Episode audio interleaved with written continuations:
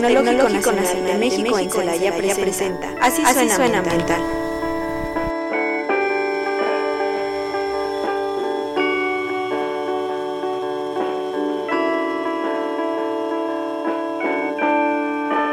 Hola, muy buenas tardes, bienvenidos a su programa Así suena ambiental. Les da la más cordial bienvenida el día de hoy, Mariana García Tobar, como todos los viernes, aquí eh, muy contenta de estar con todos ustedes. Agradecemos a todos los que nos escuchan por el 89.9 de su FM, por la página de internet celaya.tecnm.mx y a todos los que nos escuchan por el podcast de Radio Tecnológico de Celaya en Spotify. Les recuerdo que los teléfonos en cabina es el 461-61-175-75 y la extensión es la 5190. El día de hoy tenemos el tema nanociencia y medio ambiente, para lo cual tenemos como invitado al doctor Alexis Piñeiro. Bienvenido, doctor Alexis. Hola Mariana, muchísimas gracias por la invitación. Para mí una felicidad enorme poder regresar a la que fue mi casa de estudios. Sí, ¿verdad? Por mucho tiempo. Sí, claro que sí. Muy bien, también agradecemos mucho a Fernando que está el día de hoy en controles, como todos los viernes. Muchísimas gracias, Fer. Y bueno, eh, para iniciar me gustaría leer la reseña de nuestro invitado. Eh, es una reseña muy amplia, entonces la, voy, la resumí para que él también nos pueda platicar un poquito más sobre ello. Él es ingeniero químico, cuenta con una maestría en ciencias de la ingeniería química y con un doctorado en ingeniería química, todos cursados en el Instituto Tecnológico de Celaya, o sea que es triplemente el INSE. Así es. y también durante su doctorado realizó una cotutela en el Chimi Paris Tech. Fue docente en la Universidad Autónoma de Guanajuato, en el campus Celaya Salvatierra, así como aquí mismo en el Tecnológico Nacional de México en Celaya. Realizó un postdoctorado en investigación en el, departamento, en el Departamento de Física de la Universidad Umeo en Suiza y fue investigador, bueno, todavía, todavía es investigador senior de la misma universidad. Yo voy a parar ahí pero me gustaría que el doctor Alexis nos diera una reseña un poco más amplia de su experiencia y de los ámbitos de investigación en los que ha participado. Bueno, muchísimas gracias por la introducción, Mariana. Pues bien, así como lo mencionas, eh, yo he formado aquí, eh, soy lince de corazón, ¿verdad? Sí. eh, triplemente lince, cursé mi licenciatura en ingeniería química y después seguí con los por ahí me nació la, la, espinita de hacer investigación y me metí de lleno a la maestría eh, con la doctora Sofía Vega en el Departamento de Ingeniería Química. Posteriormente continué con el doctorado, pero cuando eh, surge lo del doctorado, surgió una posibilidad para poder hacer la cotutela, como bien lo mencionaste. Y la cotutela pues consiste en llevar a cabo el doctorado en dos instituciones al mismo tiempo.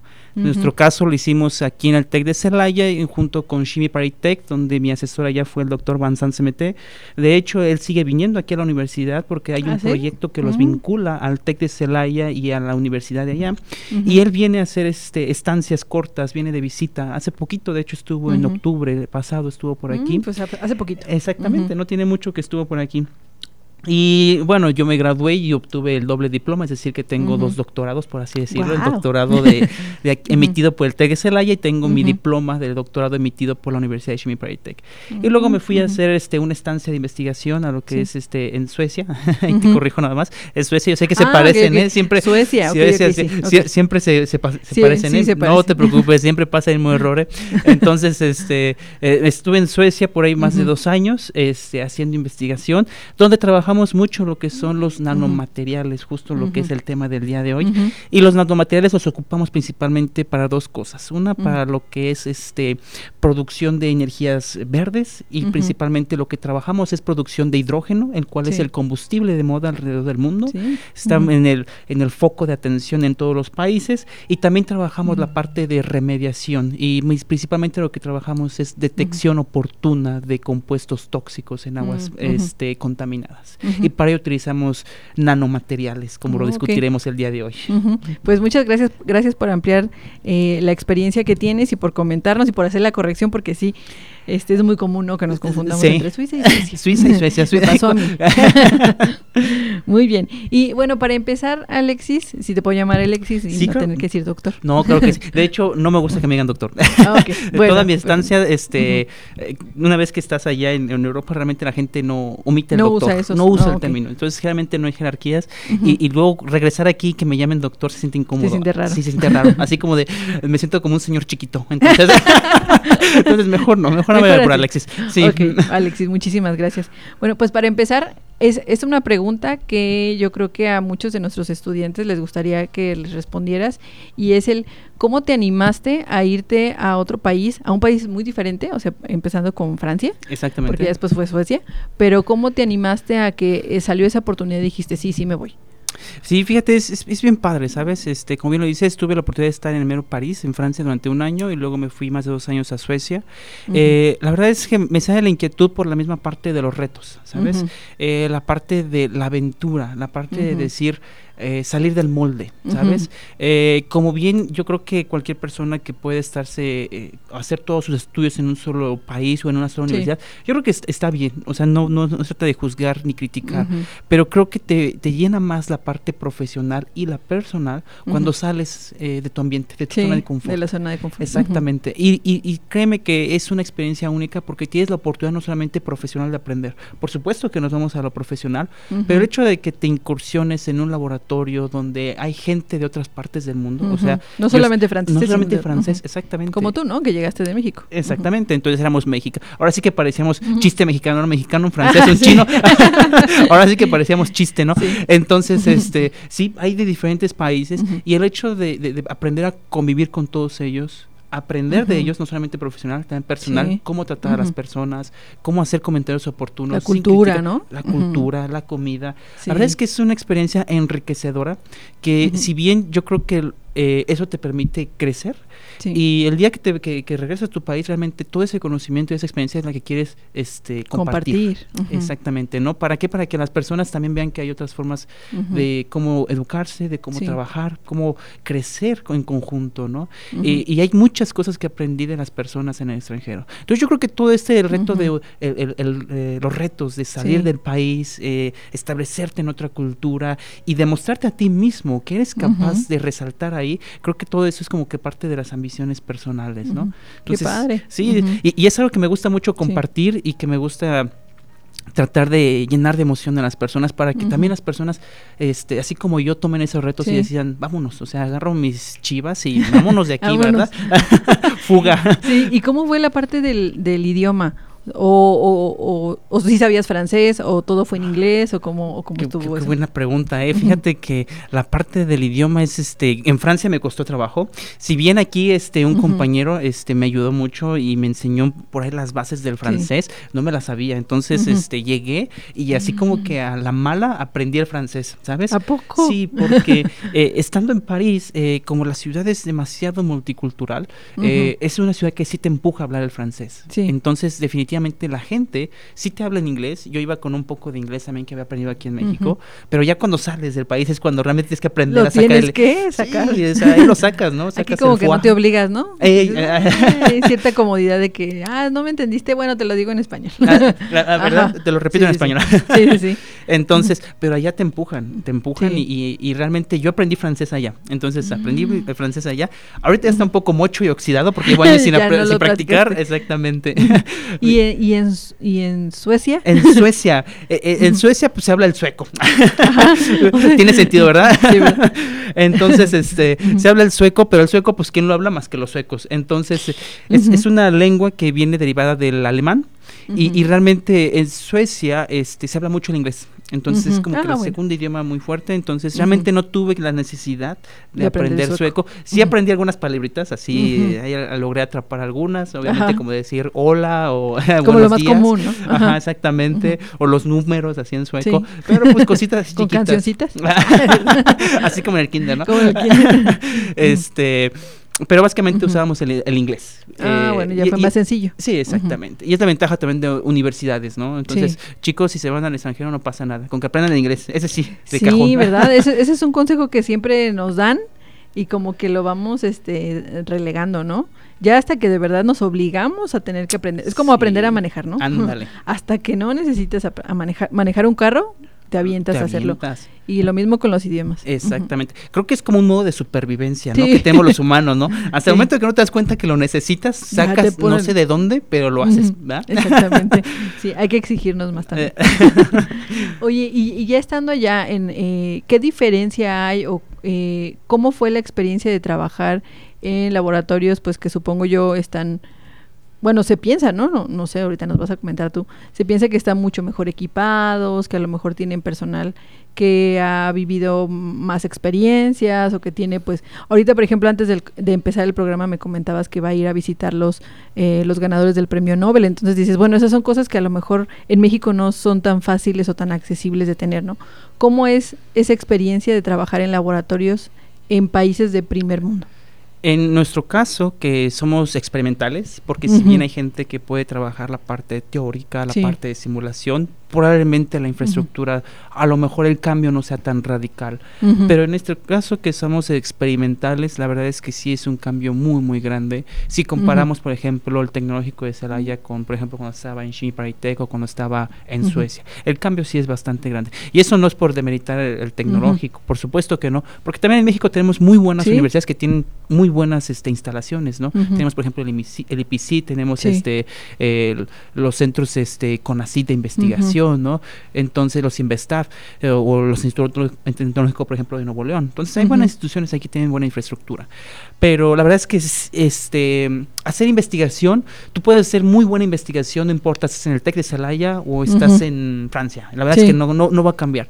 ¿Qué es lo que te va a cambiar un poquito? La velocidad con la que vas a llegar a responder esas respuestas. ¿Por qué? Pues porque obviamente si ya tengo todos los instrumentos a mi mano, obviamente hago un material, lo sintetizo, desarrollo, hago todo lo que tengo que hacer y en un día ya terminé. Y aquí en México, por ejemplo, si estoy aquí en el TEC de Celaya, es hago mi material aquí, pero después tengo que buscar dónde lo voy a analizar, dónde lo voy a estudiar y tengo que ir a tocar puertas a otras universidades y ponerme en fila de espera. Mm, Entonces, te fijas, la verdad es que si tienes una buena idea, si tienes una buena noción de, de por dónde quieres atacar un problema, por supuesto que lo puedes hacer en México o en cualquier parte del mundo, pero obviamente la velocidad con la que sale el trabajo cambia radicalmente. Entonces, sí, esa es una de las diferencias este, muy grandes que logré eh, eh, visualizar.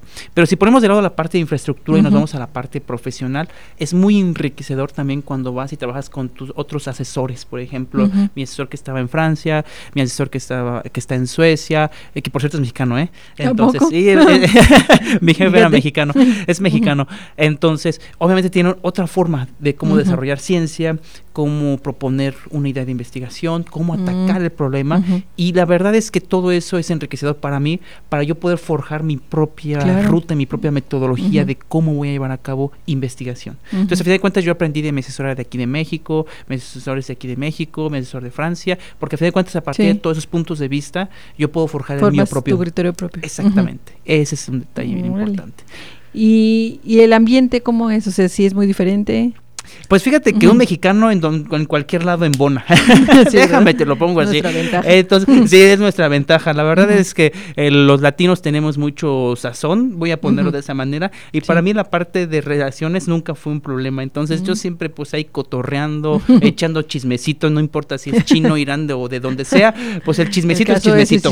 ¿Verdad que sí? El chisme corre ahí por se, se las arreglan para cómo entenderse. ¿Verdad que sí? Nah, sí, eso no es un problema, ¿verdad? Entonces, la verdad es que eso nunca les costó trabajo eh, y siempre la, cultura latina es muy bien recibida, ¿sabes? Porque precisamente tenemos esa algarabía, esa capacidad de hablar con las personas y eso hace muy enriquecedor todo, ¿sabes? Entonces, creo que las relaciones personales, si vas con la mente abierta y con las ganas de conocer, hacer amigos, hacer amistades, la verdad es que te llevas muy buenas este, experiencias, muy gratas experiencias. Qué bien. Y bueno, ya lo platicamos antes de empezar el programa, pero sí me gustaría que también lo compartieras con nuestro auditorio y es el por qué decidiste regresar a México. Ah, pues mira, este, la verdad es que una vez que termino el doctorado en México me doy cuenta de que para yo poder proseguir con mi carrera profesional, decididamente tienes que hacer, terminas el doctorado y, hay varios caminos, ¿verdad? Sí. Pero uno de los caminos que te van a permitir a ti todavía darle un boom todavía más a tu carrera profesional es un postdoctorado, que simplemente es como si hiciéramos la analogía cuando terminas la carrera y haces estancias profesionales, ¿no? Ah, Porque al final de cuentas es, tienes que foguearte como investigador. Entonces terminas el doctorado y haces el postdoctorado y ese es el que te permite a ti foguearte como investigador, empezar a tomar cierta autonomía, ciertas decisiones, tomar proyectos, las riendas de proyectos y tú encaminarte a hacer tus propios proyectos, ¿no? Claro. Entonces, yo me voy a Suecia precisamente porque surge la oportunidad, este, y después también porque es parte de un reto que yo quería hacer. Cuando me fui a Francia, dije, yo quiero regresar a Europa porque me encantó. Entonces, estaba dentro de, mi mente y es de las cosas que deseas tanto que, llegan solitas. Entonces, surgió la oportunidad, me fui a Europa, surge también por la parte profesional, porque quiero tener un mejor currículum para yo después poder ser más competitivo, porque la competencia en el mundo y en México está cañoncísima. Entonces, tienes que seguirte preparando, tienes que seguirte... Este, Mantenerte al día. Exactamente. Y ya cuando, después de mis dos años de allá de Suecia, este, mi, mi, jefe, como realmente trabajamos muy bien y le gustó mucho lo que estaba haciendo allá, me ofreció un año más de contrato, mm, pero obviamente ya en ese año de contrato era como de, es lo más que te podemos ofrecer, oh, ¿no? Y sí, yo podía quedarme todavía rodando allá en Europa, buscando otro postdoctorado, buscando aquí y allá, pero también buscaba ya establecerme un poquito más donde yo pudiera desarrollar mi propia línea de investigación, porque cuando te vas de postdoc muchas veces es como hacer lo que alguien más te diga, ah, y aparte tú como que le macheteas poquito en lo que te gusta, en lo ¿no? Que Exactamente. Entonces, este, me vine de vacaciones a México, como te lo platicaba antes de que empezáramos, y empecé a aplicar a universidades y entonces, eh, afortunadamente, dentro de este mes se logró considerar una oportunidad que fue eh, la Universidad de las Américas en Puebla, donde me dieron este plaza de investigador, eh, profesor investigador, y entonces a partir de enero vamos a estar ahí en la Universidad de las Américas, y eso surge también como una motivación mía de poderme instalar en una universidad, ¿no? De poder yo decir, aquí ya puedo yo empezar a, a crecer como investigador, hacerme de mis cosas y mis niñas de investigación, claro. para poder generar esa autonomía, ¿no? Entonces, eh, en el extranjero lo hubiera podido lograr, no lo sé, Probablemente sí. Probablemente sí, exactamente. Es como una, una línea que iba pues en el camino al éxito. exactamente, entonces, eh, pero decidí regresar a México, también porque siempre tuve esa ilusión de, de regresar, ¿sabes? Para poder eh, yo retribuir, ¿sabes? Es como de ese, ese gusanito que tienes de poder enseñarle a, a, la gente que es de tu país, de, mira, está Todo lo que tú aprendiste. Exactamente, te lo comparto te doy la oportunidad de que también te puedas ir, ¿no? Entonces, eso es, eso es algo que, que, siempre estaba dentro de mis deseos, ¿no? Ah, qué padre, qué bonito. Así es. Bien romántico, ¿verdad? Sí. Pero sí está. Eh, eh, yo creo que eso es de lo más padre, ¿no? Que todo lo que aprendes lo puedas compartir y que le sirva a alguien más para también poder crecer, ¿no? Exactamente. Yo creo que eso es de lo más padre. Bueno, entonces, eh, ya para entrar un poquito ya al tema, o más bien a la línea que traemos para el programa del día de hoy, ¿Cómo fue que elegiste esa, esta línea de investigación o este tema para tu maestría, tu doctorado y postdoctorado. Sí, exactamente. Fíjate que fue muy interesante. Todo surge a partir de la maestría, donde por ahí tuve un curso este, con la doctora Sofía, de hecho, del Departamento de Química, y por ahí dentro del curso tuve la oportunidad de empezar a leer un poquito de la, de la nanotecnología y ciencia de materiales, ¿no? Y realmente me di cuenta de que todas las cosas asombrosas que se están haciendo alrededor de la nanotecnología, ¿sí? Si bien a lo mejor ahorita todavía no es una tecnología, por así decirlo, que esté en su que, lo veamos en todas partes, por ejemplo, en todos los dispositivos electrónicos, sí ya tiene alcances y ya tiene progresos muy, muy importantes desde el área de la medicina, los alimentos, la parte de eh, medioambiental, la parte de tecnologías para el desarrollo de catalizadores, para producción de energías verdes, ya realmente es mucho y nos está inundando la nanotecnología. Y, eso es porque fascinantemente eh, cuando tú ves un material, eh, un nanomaterial que por aquí tengo el ejemplo, ¿no? De un nanomaterial es, este, si tomaras el espesor de tu cabello, todavía lo disminuyes diez mil veces, es imperceptible para el ojo humano. Y esa partícula tan pequeña puede presentar propiedades únicas y asombrosas, ¿no? Y eso es justamente lo que los científicos queremos hacer, explotar esas propiedades para poder darle un beneficio a la, a la sociedad, ¿no? Y se ha logrado en muchos aspectos, ¿no? Entonces, todo eso te envolvió. exactamente, te envuelve, no es como un cuento de hadas, ¿no? Yo creo que cada persona cuando trabaja en un área de investigación, como que encuentras un momento este, en específico de tu carrera donde, donde te enamoras de un tema y dices, esto. Eso, es que, eso quiero. Esto es lo que yo quiero, exactamente, ¿no? Y me pasó a mí y, y desde la maestría agarré esos proyectos, empecé a trabajar con nanomateriales, primero aplicados para eh, química analítica, donde eh, detectábamos compuestos tóxicos en alimentos, por ejemplo. Lo hicimos para, por ejemplo, muestras de café. El café por ahí tiene compuestos tóxicos, muchachos, por si... pero está bueno. pero yo sé que está bien bueno, pero para los amantes del café, nada más mesúrense, no más de 10 copitas, este, 10 tacitas al día. ah, no, no, es mucho, ¿no? ¿Verdad que sí? Entonces, no duermen exactamente. Entonces, y ya después empezamos a trabajar la parte, por ejemplo, de los materiales aplicados para eh, materiales antibacterianos para mm, prevenir la proliferación antibacteriana y luego en la parte de, me fui a la parte de energía y luego me fui a la parte de sensores. Por ahí mm, he encontrado que los nanomateriales los podemos, gama. sí exactamente. Ahora sí que los nanomateriales los podemos aplicar donde sea. Entonces tienen un amplio espectro de donde los podemos utilizar y te repito, ya los encontramos hoy en día en las tecnologías. Muy muchas veces vamos al supermercado, vemos la televisión LED y no nos damos cuenta que esa televisión LED tiene puntos cuánticos, que es algo que vamos a hablar, ¿no? Entonces, tiene puntos cuánticos. O no nos damos cuenta que, por ejemplo, algunas medicinas para tratar ya el cáncer o tratar algún tipo de virus ya tienen ahí este nanotecnología. Y es algo que no nos damos cuenta, simplemente vamos y adquirimos el producto, exactamente, pero no sabemos las implicaciones que tiene.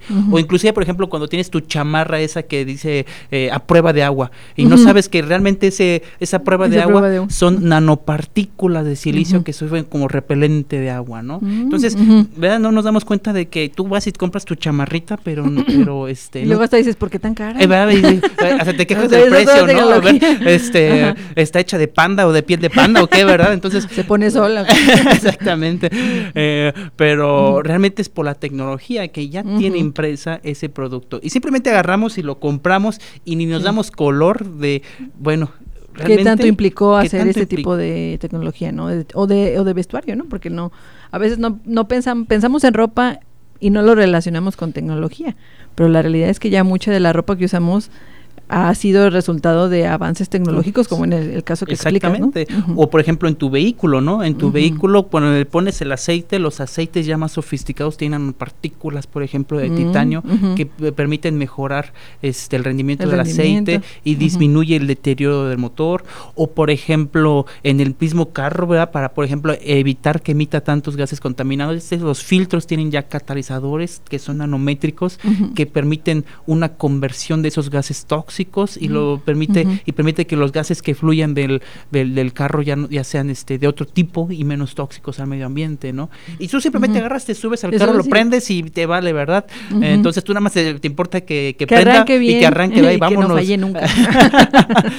y ya lo vemos la nanotecnología en todas partes, la tenemos en todas partes realmente. Muy bien. Ahorita ya nos dijiste muchísimos ejemplos, pero sí me gustaría que nos pudieras dar como una definición o como un pues sí, un, no sé si llamarlo antecedente, pero de qué es la nanotecnología como para que la gente lo entienda un poco más sencillo más fácil. Sí, exactamente. Mira, este la vamos a empezar por la nanociencia, porque la nanotecnología digamos que ya es la tecnología o la aplicación, ya es ah, como que el desarrollo del dispositivo, ¿no? Mm, la nanociencia es una ciencia que involucra otras áreas como la física, la química, la biología, las matemáticas, involucra muchas áreas, ¿verdad? Es multidisciplinaria y lo que nos permite simplemente es eh, entender, comprender la naturaleza de un material que se encuentra a escala nano.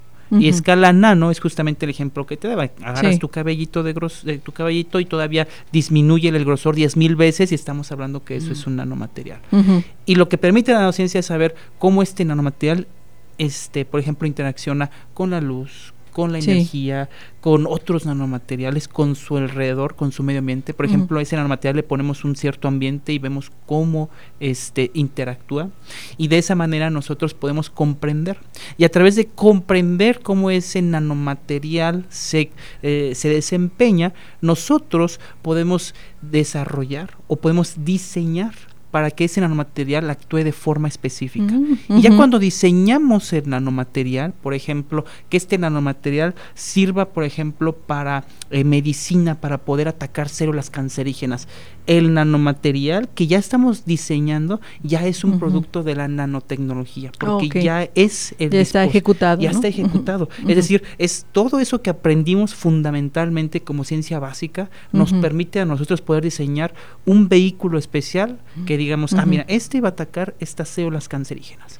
Y a lo mejor no es muy eficiente, pero esos pequeños es un avance. Es un avance. Exactamente. Y esa es entonces la aplicación, cuando ya desarrollamos el producto, eso es la nanotecnología, ¿no? Oh, la nanotecnología ya es el producto, como yo te lo ponía en los ejemplos, de el aceite de tu carro, el repelente de tu chamarra, este, los productos en cosméticos o este o en la pasta dental, todo ahí donde haya nanomateriales, todo eso ya es nanotecnología, ¿no? Ya es como el producto, ¿no? La nanociencia entonces es como el, el, proceso, ¿no? El proceso de investigación, obviamente, de cómo se desarrolla o cómo se puede comportar ese nanomaterial y ya la nanotecnología es el producto o ya la ejecución de lo que se investigó. Exactamente. Muy bien. Exactamente. Sí, era, era una de las preguntas que tenía. Qué bueno que me la resolviste. bueno, espero haberlo respondido para ti y para el público en general, ¿no? Porque luego es bien difícil este eh, poder comunicar estas ideas, ¿no? Para que el público en general, lo, entienda. Porque es bien importante. A final de cuentas, tú como científico desarrollas un montón de cosas, pero lo que esperas es que también la gente este, sepa, ¿no? Que está ahí. Exactamente, ¿no? Es como esfuerzo, ¿no? Esfuerzo, ¿no? Porque a cuenta es un beneficio de ellos. Claro. Entonces, este, eso es lo que esperamos, ¿no? Muy bien. Pues bueno, Alexis, vamos a irnos a un corte promocional de la radio y regresamos para allá ahora sí entrarle de lleno al tema con todo. Perfecto. Gracias. Así suena ambiental. Ya regresamos.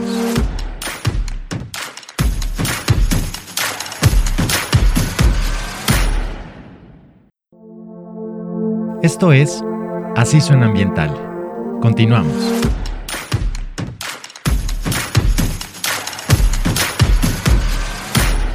Muy bien, ya estamos de vuelta en su programa Así Suena Ambiental. Espero que todos los que nos empezaron a escuchar sigan aquí con nosotros. Para quien nos está apenas sintonizando en este segundo bloque, o en esta segunda parte, les comento que el tema del día de hoy es nanociencia y medio ambiente. Estamos con el invitado, el doctor Alexis Piñeiro, y pues bueno, en el bloque anterior estuvimos platicando sobre qué es la nanociencia, en dónde lo, podemos encontrar y bueno, también sobre la experiencia del doctor Alexis, bueno, de Alexis. Y bueno, ahorita me gustaría que ya empezáramos con el tema ahora sí de lleno. Y ya nos platicaste un poquito en el bloque anterior sobre algunas de las aplicaciones de la nanociencia y cómo, pues bueno, ya se traduce a la nanotecnología, pero nos podrías dar un poquito más de contexto o un poquito más de ejemplos sobre en dónde podemos encontrar la nanotecnología. Sí, claro que sí. Eh, por ahí antes del corte ya hablábamos de algunos ejemplos, este, en la parte, por ejemplo, de medicina. Eh, el tema del día de hoy está enfocado, por ejemplo, en la parte del medio ambiente y, y, este, los nanomateriales, por ejemplo, los podemos utilizar eh, como por ejemplo para detección o atrapar compuestos tóxicos, ¿no? Entonces, como bien sabes, uno de los problemas este, medioambientales es la contaminación en suelos, aguas y aire, ¿no? Entonces, en, la, en la parte de aguas, por ejemplo, eh, una de las formas en las que podemos detectar es a través de estos nanomateriales, ¿no? Y entonces, esto, a fin de cuentas, te permite a ti poder saber cómo atacar los problemas de remediación del agua, ¿no? Es decir, cómo vas a saber cómo vas a llevar a cabo un proceso de purificación de agua Sí, generalmente los procesos de purificación de agua son muy generales, ¿no? Sí. Es decir, este, tratamos de llevar un ya hay trenes definidos. Exactamente, trenes definidos. Pero esos trenes definidos a veces no consideran compuestos muy específicos que puedan llegar a ser muy, eh, muy, muy tóxicos, ¿no? Sí. Hablemos de, de, fármacos, ¿no? hay compuestos de fármacos, por ejemplo, que se van en la tubería, obviamente en el desecho, porque después de que te lo tomas, pues una parte se va. Una parte se va al drenaje. Exactamente, ¿no? Una vez escuché, pues, un chiste. A ver, a ver. que decían que las vitaminas son la orina más cara que puedes porque la mayor parte se va ahí. exactamente, se va. Y, es a lo que le llamamos eh, contaminantes emergentes, ¿no? Porque están ahí, salen, bueno, se emiten, pero no hay procesos todavía de detección y normativa para su detección y control. Entonces, pues tú le puedes hacer los análisis de, de las diferentes normativas, pero no están incluidos esos, entonces, pues, si no los detectas, no existen y no se tratan. Asumes que no existen, pero ahí están, ¿verdad? pero ahí están. Entonces, tienes compuestos como paracetamol, ibuprofeno, diclofenaco, que son de, uso diario, por así decirlo, porque son muy comunes, son de venta libre.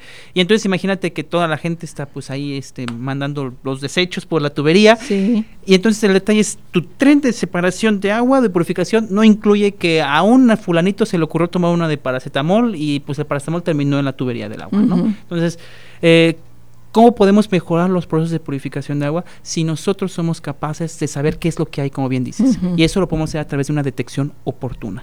Ese es uno de los problemas que nuestra, en nuestra línea de investigación tratamos de abarcar, la parte de la detección oportuna. Una enfermedad, un contaminante, una situación, la puedes atacar de forma oportuna cuando sabes detectarla. Detectarla a tiempo. En tiempo, exactamente. Entonces, por ejemplo, una enfermedad, si regresamos a la parte de enfermedades, el cáncer se puede curar siempre y cuando lo podemos detectar a tiempo, ¿no? Entonces, si somos capaces de detectar esto, de desarrollar medios adecuados para detectar estas enfermedades o compuestos tóxicos, lo podemos hacer y podemos evitar y prevenir. Por ejemplo, aquí en Guanajuato, vamos a sentarlo un poquito más. En Guanajuato es uno de los estados que más pozos de agua tenemos, ¿verdad?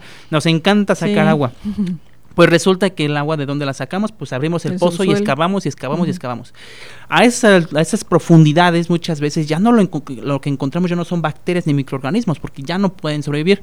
¿Qué si encontramos? Metales pesados. Metales pesados. Como arsénico, como plomo, como cadmio. Y todos estos tienen cromo, que tienen efectos importantísimos y adversos en la salud humana, ¿no? Y entonces tenemos que la mayoría de esos, como el arsénico, el cromo y el plomo, pueden llegar a, producir este efectos como por ejemplo tumores, cáncer, efectos inclusive en el ADN de las personas, es decir, personas que están consumido mucho cromo en aguas que nunca se dieron cuenta, sus hijos descendientes muy probablemente van a sufrir de temores, de, tumores, perdón, este, malformaciones, malformaciones, exactamente.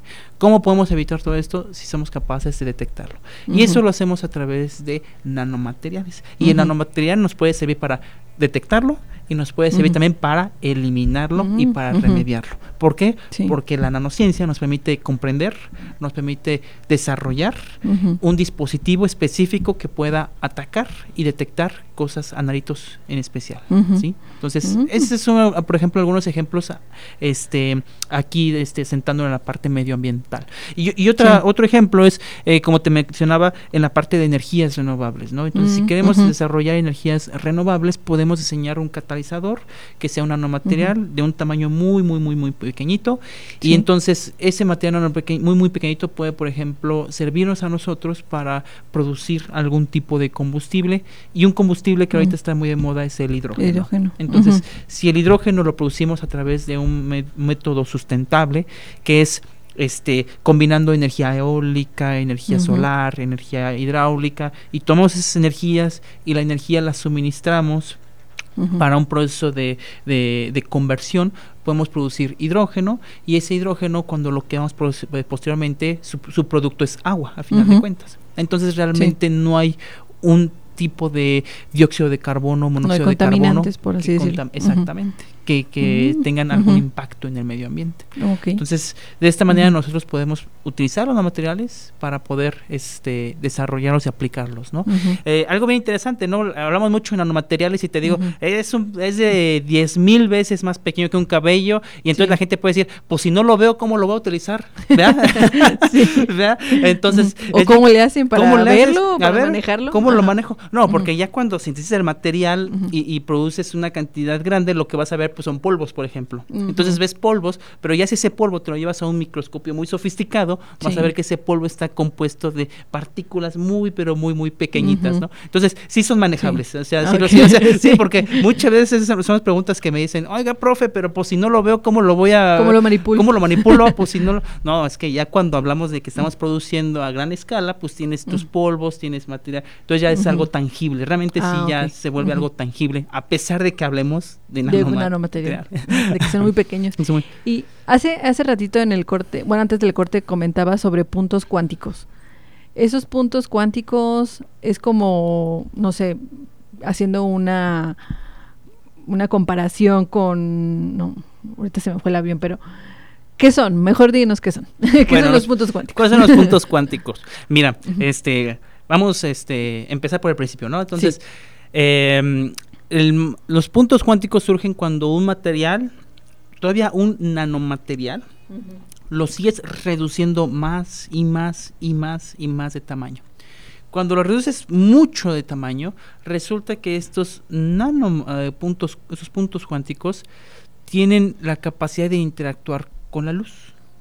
Y cuando interactúan con la luz, son capaces de brillar en diferentes colores, por ejemplo, verde, rojo, y tienen la posibilidad de emitir energía, pero energía muy clara y muy limpia, muy nítida. Por eso estos puntos cuánticos los utilizamos mucho, por ejemplo, en las televisiones de alta resolución o en mm. algunos dispositivos electrónicos como celulares o tablets, porque te permite tener una muy buena resolución debido a su capacidad de brillar, por así decirlo. Entonces, cuando este material le absorbe este radiación, energía, por ejemplo, del sol, vamos a ponerlo así, este, es capaz de brillar en otros colores. ¿sí? Es, por ejemplo, el oro, ya ves que el oro cuando lo pules está brillando, ¿no? Y ese efecto de brillar realmente está fundamentado, es un proceso ahí de, saltos de electrones y no sé qué tanto. Bueno, ese proceso de brillar, en el caso del oro, pues lo ves como que está brillando nada más así este, luminosamente. Pero si hablamos de un punto cuántico, es tiene la capacidad de que cuando está brillando va a brillar de otro color diferente, un color amarillo, oh, un color rojo. ¿Y esto por qué es importante? Bueno, cuando el punto cuántico este, está emitiendo mucha energía, es decir, está brillando este, muy, muy claramente, nosotros podemos aprovechar esta capacidad luminosa para diseñar sensores. Y entonces el sensor lo que te va a permitir es detectar, un sensor es una tecnología que te permite detectar algo de interés. Por ejemplo, un, metal pesado como arsénico, plomo, o un compuesto tóxico, como por ejemplo diclofenaco en agua, paracetamol en agua. Y entonces, ¿cómo, va cómo, cómo sucede este proceso de, detección? Bueno, sucede a través de que el punto cuántico está brillando, está viendo bien bonito, pero ya cuando le pones a su alrededor este una cosita chiquita llamada arsénico o una cosita chiquita paracetamol, pues ese paracetamol ya no va a dejar que brille tan bien el, el punto cuántico porque se va a sentir incómodo. Entonces va a reducir su capacidad luminosa, va, va, a empezar a apagarse, por así decirlo. Si nosotros control, si nosotros cuantificamos cuánto se apagó a través de un dispositivo, una maquinita especial que se llaman este eh, fluorómetros o equipos de fotoluminiscencia, son equipos que te permiten y te cuantifican y te dicen, ah, mira, se apagó tanto, se apagó tanto porcentaje. ¿no? Y con eso mides la cantidad o la concentración del otro. Exactamente. Relacionamos cuánto se apagó con respecto a cuánto había de esa cosita ahí que estaba estorbando, llamada arsénico, llamada paracetamol, llamada diclofenaco, y de esa manera nosotros podemos cuantificar. Y entonces podemos decir, bueno, ¿y por qué lo hacemos de esta manera?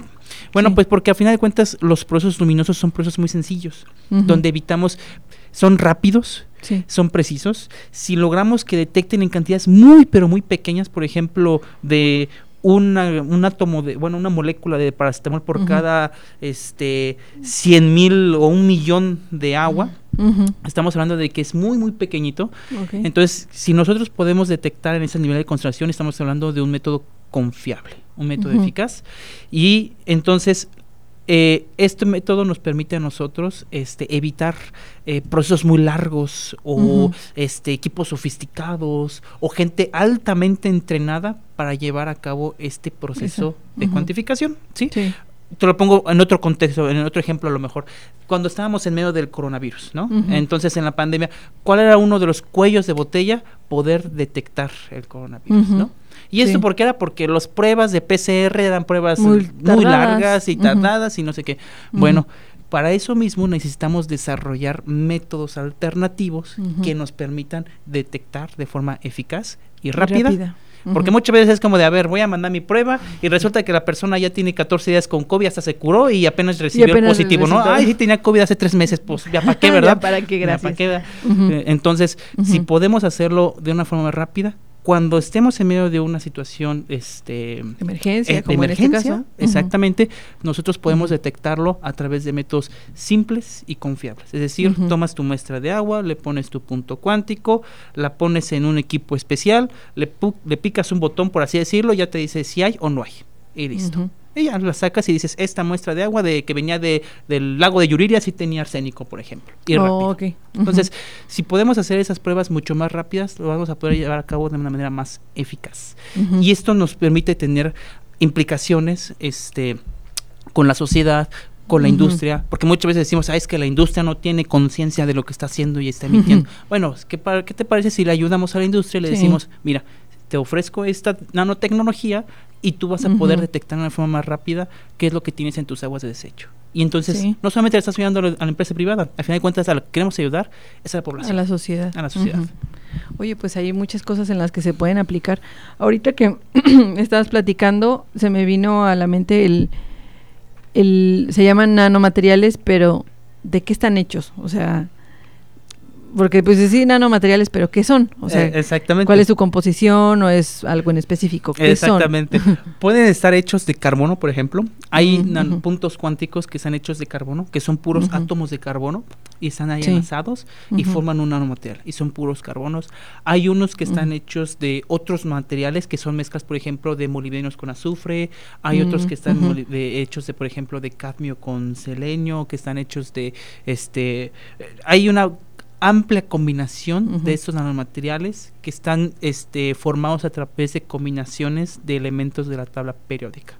Oh, Los más comunes, por ejemplo, son aquellos que son, por así decirlo, inorgánicos, porque son hechos, por ejemplo, de una combinación de un metal, eh, por ejemplo, oh, plata, este, cadmio, algo así, este, o de zinc, y, son inorgánicos y esos, por ejemplo, los utilizamos mucho en la parte de las televisores LED, ¿no? Esos son inorgánicos y los utilizamos mucho en las televisiones, en dispositivos electrónicos.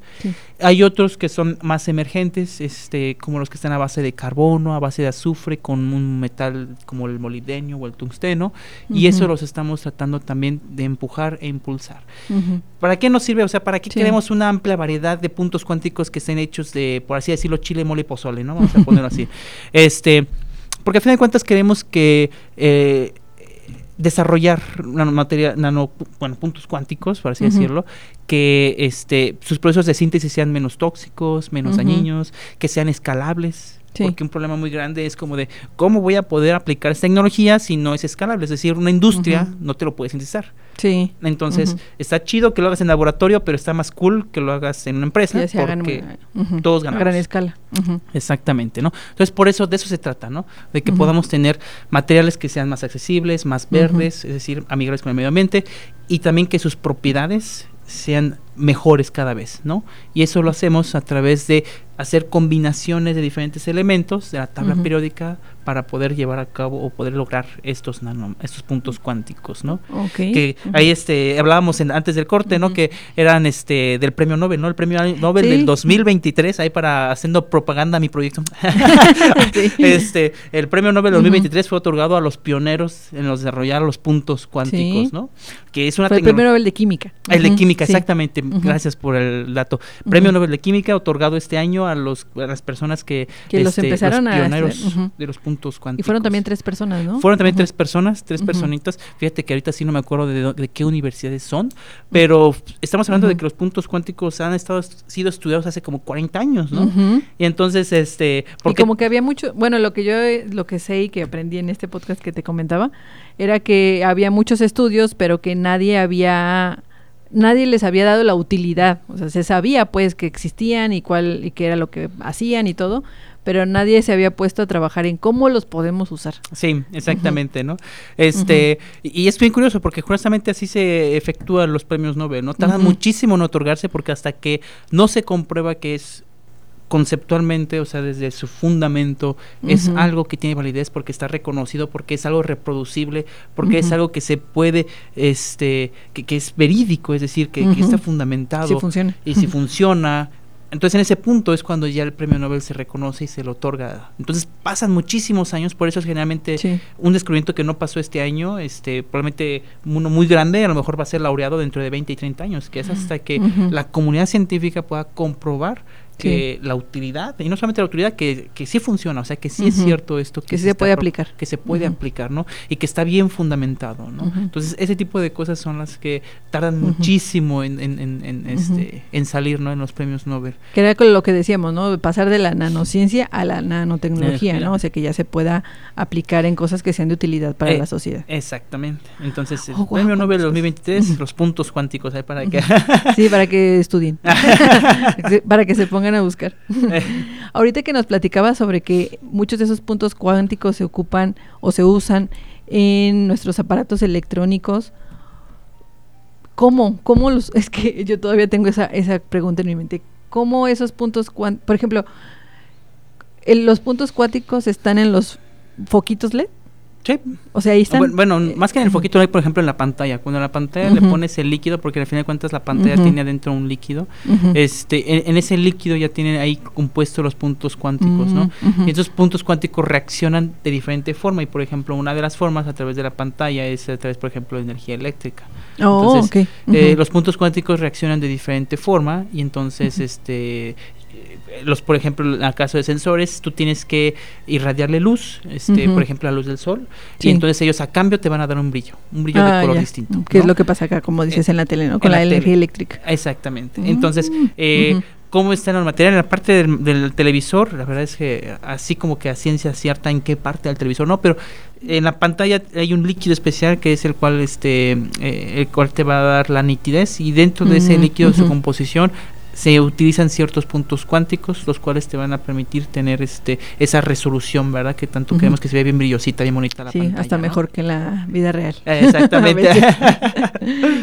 Oye, Alexis, en materia de medio ambiente, ¿qué tan desarrollada está esta tecnología? ¿Qué tanto se usa actualmente o apenas está en proceso o ya hay aplicaciones muy importantes de nanotecnología en, en la cuestión ambiental? Este, en específico de los puntos cuánticos, creo que es una tecnología que sigue en desarrollo y hace, este, se, digamos que a nivel este laboratorio, a nivel investigación, hay mucho desarrollo. Este desarrollo no solamente es en países del primer mundo, este, como europeos o en Estados Unidos, también en otras partes del mundo, en otros países, incluyendo por supuesto México. En México también se lleva a cabo este tipo de investigaciones. Este, y digamos que los progresos que a donde vamos realmente este, se han logrado cosas este, bastante eh, sustanciales, ¿no? Es decir, cómo diseñar ese nanomaterial, esa nanotecnología, ese punto cuántico para que selectivamente me detecte específicamente este compuesto que se llama este paracetamol o que me detecte específicamente arsénico o que me detecte hay avances muy muy grandes en la parte de detección oportuna en la parte de eh, específicamente encontrar algo en el agua, ¿no? Queremos buscar específicamente en el agua esto o en cualquier otro medio y lo se puede lograr a través de los puntos cuánticos. Hay muchos avances. En la parte ya aplicatoria, creo que una de las limitaciones mucho de los puntos cuánticos es, como te lo decía, la parte de la manipulación. Sí. Entonces, es decir, cómo podemos escalar un proceso para que podamos generar un montón de puntos cuánticos y que esos puntos cuánticos, cómo los podemos manipular para llevar a cabo la aplicación. Es decir, el dispositivo, la tecnología. Yo creo que ahí es donde todavía estamos un poquito este, en pañales, por así decirlo. Todavía estamos ahí. Sí han sido utilizado, por ejemplo, te ponía eh, reiterativamente el ejemplo de, la, de las pantallas LED, pero en la parte medioambiental por ahí todavía nos hace falta realmente este poder dar ese salto para que sea completamente implementado ¿no? y bueno una de las razones es porque también este como este lo hablaremos la, la parte de cómo vamos a tratar esos puntos cuánticos que después ya se van a quedar en la naturaleza no cómo los desechamos cómo los disponemos. Creo que todavía nos hace falta muchas conocer mucho de esos materiales y sus implicaciones en la naturaleza para poder este usarlos realmente de bien. Sí, qué bueno que lo tocas porque era la siguiente pregunta. el, mencionabas tú pues que antes de usarlos pues se tiene que ver pues la cuestión de su toxicidad, el manejo, etcétera y que se puedan manipular. Lo que existe actualmente de tecnología, ¿cómo se maneja al final de su vida útil? Ahorita, por ejemplo, me imaginaba que, o bueno, en algún programa anterior vimos que las pantallas que antes eran LCD se cambiaron porque usaban lámparas con mercurio y ahora se usan las televisiones LED, pero esa tecnología LED que tiene puntos cuánticos, ¿cómo se maneja o, cómo se debe manejar al final de su vida útil? Eh, ese es un reto muy grande que tenemos alrededor del mundo. Si hablamos, por ejemplo, de disposición de estos puntos cuánticos, eh, hay muchos, por ejemplo, que se pueden tratar a través de métodos químicos. Es decir, que se pueden, eh, digamos que tú tienes tu mini, mini partícula que está compuesta de átomos de, vamos a ponerle, de carbono, o vamos a poner otro ejemplo, de azufre y molibdeno, o de eh, cadmio con otro elemento y entonces muchos de esos son, este, eh, son este, sensibles a la acidez. Entonces, por ejemplo, a través de procesos químicos podemos descomponerlos para que solamente quede disueltos átomos, moléculas de cadmio ahí navegando. Y ya después, mediante otros procesos de purificación, podemos tratar de eliminar ahora esos compuestos tóxicos, ¿no? Entonces, es un proceso un poquito avanzado, sofisticado, que a lo mejor todavía no tenemos bien el tren de cómo podría llevarse a cabo, pero a nivel laboratorio se puede hacer y es más fácil manipularlo, por ejemplo, para poder eh, manejar esos desechos, ¿no? Pero, eh, por ejemplo, en un, punto cuántico que ya está en un dispositivo electrónico es bien complicado. Eh, por ejemplo, te platico, en Europa se tiene un proyecto para cómo vamos a hacer la disposición de equipos electrónicos. Porque resulta que para hacer la disposición de equipos electrónicos, pues necesitamos un protocolo. Necesitamos como desmenuzar todo para poder volver a reutilizar esos cables, esos componentes, porque muchos de ellos son este metales de mucho valor. Muchos, por ejemplo, tu celular es caro porque tiene por ahí este partes que tienen platino, tienen oro, tienen plata, dentro de sus circuitos electrónicos y por eso es caro tu celular, ¿no? Por eso es bastante costoso. Y luego agarras, eh, se te cayó en la taza del baño, ya no funcionó. Y pues lo tiro y me compro otro, ¿verdad? Y ahora el problema es, bueno, y ese celular que tiene tantos elementos preciados y que se están haciendo escasos en la naturaleza, ¿cómo los vamos a recuperar? O por ejemplo la tele que tiene los puntos cuánticos. Entonces, hay propuestas de investigación alrededor del mundo donde lo que queremos hacer es llevar a cabo ingeniería inversa, donde podamos nosotros este, volver a abrir el, el, el, dispositivo, electrónico, recuperar sus componentes electrónicos y aquellos que son tóxicos poder darles este un uso o reuso adecuado o por ejemplo una disposición adecuada, ¿no? Porque al final de cuentas hoy en día muchos dispositivos electrónicos lo que pasa es que se van a basureros, por ejemplo China era uno de los países que aceptaba esas basuras y entonces se la mandábamos a China y China tenía por ahí este cañones con dispositivos electrónicos ahí abandonados, pero ellos ya se están saturando y pues ahora hay que mandarlos a otro, país, por ejemplo, y entonces este y ahora la sociedad dice, bueno, ¿qué te parece si en vez de tirarlos a la basura, los recuperamos? Los, recuperamos, ¿no? Porque al final de cuentas, pues la sociedad sigue creciendo y seguimos ocupando que la tele, que el horno, que el refri, y pues no nos vamos a dar abasto, ¿no? Al final con la basura. Entonces hay proyectos, pero las empresas se, se rehusan a, dar esa información de cómo hacer ingeniería inversa porque ya ves... Pues sí, la obsolescencia, ¿no? Como mejor compra uno nuevo en lugar de... Sí, o no te voy a dar mi secreto de ah, fábrica para que tú puedas abrir mi, mi tele, ¿verdad? sí, ver todo. Exactamente, ¿no? Pero hay procesos químicos que nos permiten a nosotros poder... Ahora, lamentablemente no son 100% perfectos y lamentablemente muchos de esos compuestos nanomateriales, puntos cuánticos, terminan en aguas de desagüe, terminan en plantas. Hay estudios donde...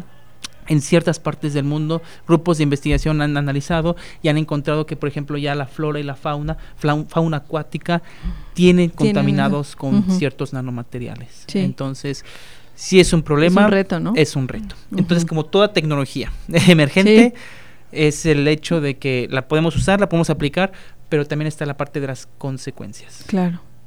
Pues sí, hay mucho que hacer, ¿verdad? Sí, hay, el que hacer es muy, muy amplio. Muy amplio. Ahora, y bueno, para finalizar, porque ya se nos está acabando el tiempo, Alexis, ahora que ya vas a empezar tú eh, en, en, en, esta universidad, ¿cuáles son tus perspectivas o tus líneas de investigación en relación a estos nanomateriales. Sí, entonces este, yo tengo dos líneas de investigación que son nanomateriales aplicados para sensores, para la detección de compuestos tóxicos o metales pesados en aguas, y el otro es el desarrollo de este, óxidos metálicos que sirvan como catalizadores para efectuar reacciones donde produzcamos hidrógeno.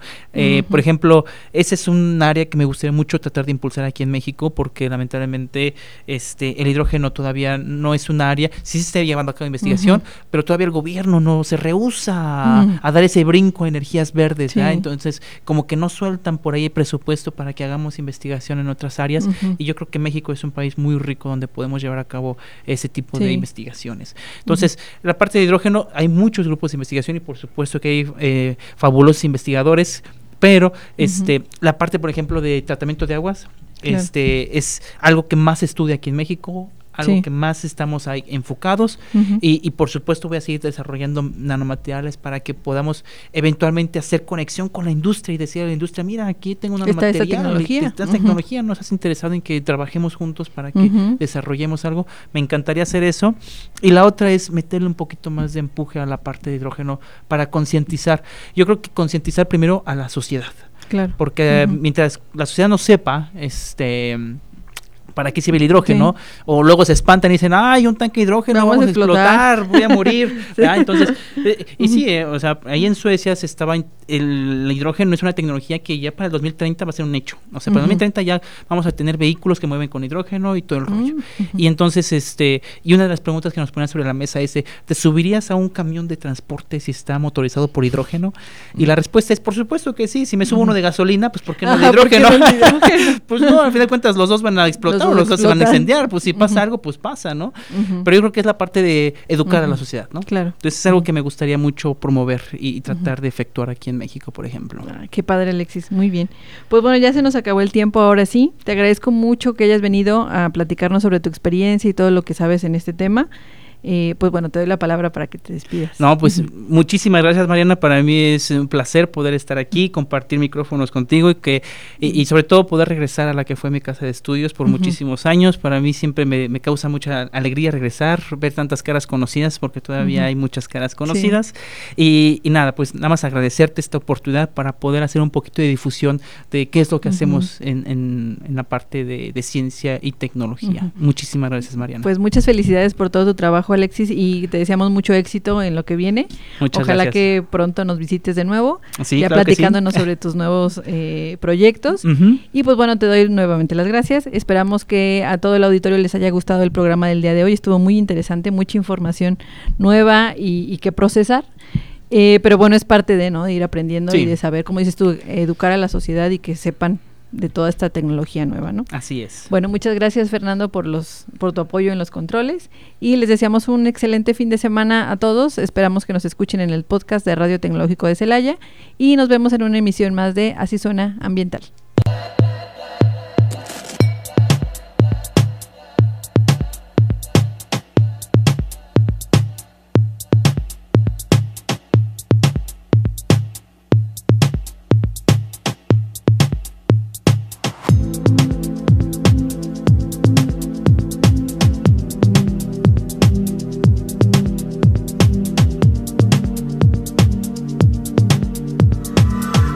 Por sintonizar Así Suena Ambiental. Te esperamos todos los viernes en punto de las 3 de la tarde por Radio Tecnológico de Celaya.